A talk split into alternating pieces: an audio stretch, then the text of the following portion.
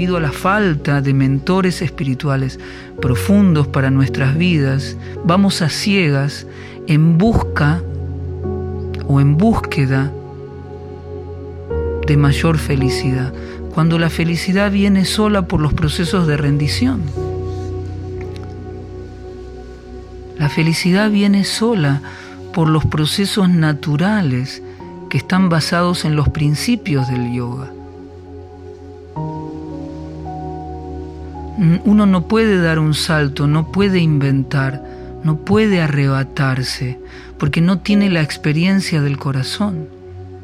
Es muy necesario aprender de aquellas personas que han tenido la experiencia del corazón, de la rendición de su propio corazón, y conquistar de esta manera una de las más profundas contaminaciones del corazón, que es la envidia.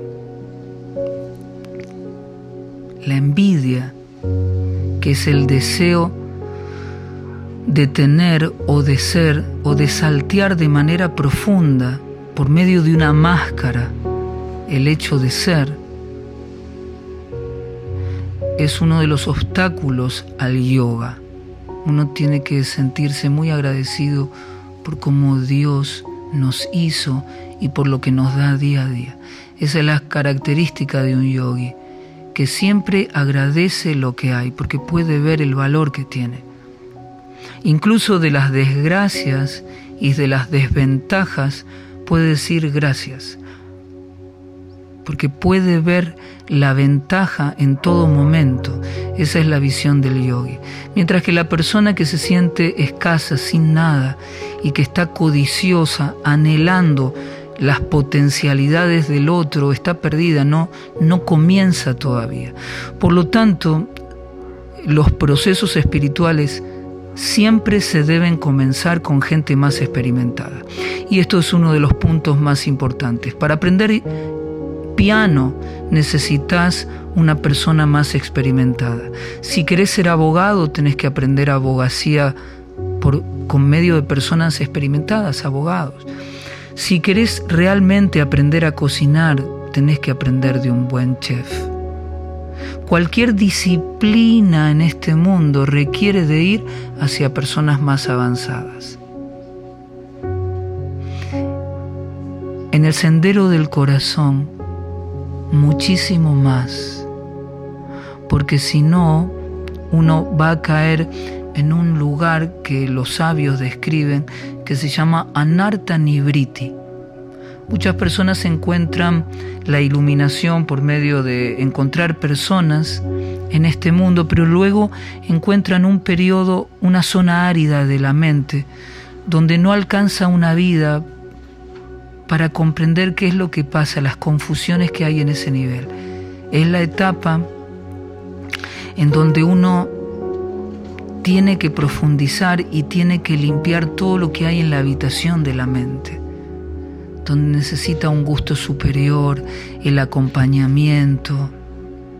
Al principio parece que podemos encontrar gran luz, por medio de un cambio del materialismo a la espiritualidad, pero luego entramos en una zona árida como un desierto y ahí vamos a necesitar gran ayuda. Ahí es donde mucha gente queda varada. Donde se necesita de un hermano, de una hermana y reconocer el valor del Hijo de Dios. En India se sabe que la persona que siempre piensa yo y Dios, yo y Dios, yo y Dios, y la conexión tan grande que tengo con Dios y no ve el valor de sus hermanos, es una persona neófita, en el sendero de conciencia. La persona que se quiere mostrar como elevada, conectada, constantemente conectada con la divinidad, sin poder ver y apreciar a los demás. Esa persona siempre es conocida como el neófito y esa zona puede, puede ser un gran desierto vida tras vida. Y ahí es cuando el alma, luego de muchas vidas de aridez de corazón, necesita clamar por una solución. Y necesita volver a amar a algo que es igual en apariencia a sí mismo. Los que envidiaron a Jesús tuvieron que sufrir más que la propia crucifixión, pero los que lo amaron porque se vieron en Él, experimentaron la eternidad para siempre. Así que el proceso de purificación del corazón, el camino del corazón, tiene muchas etapas. Y esto está descrito en el Bhagavad Gita.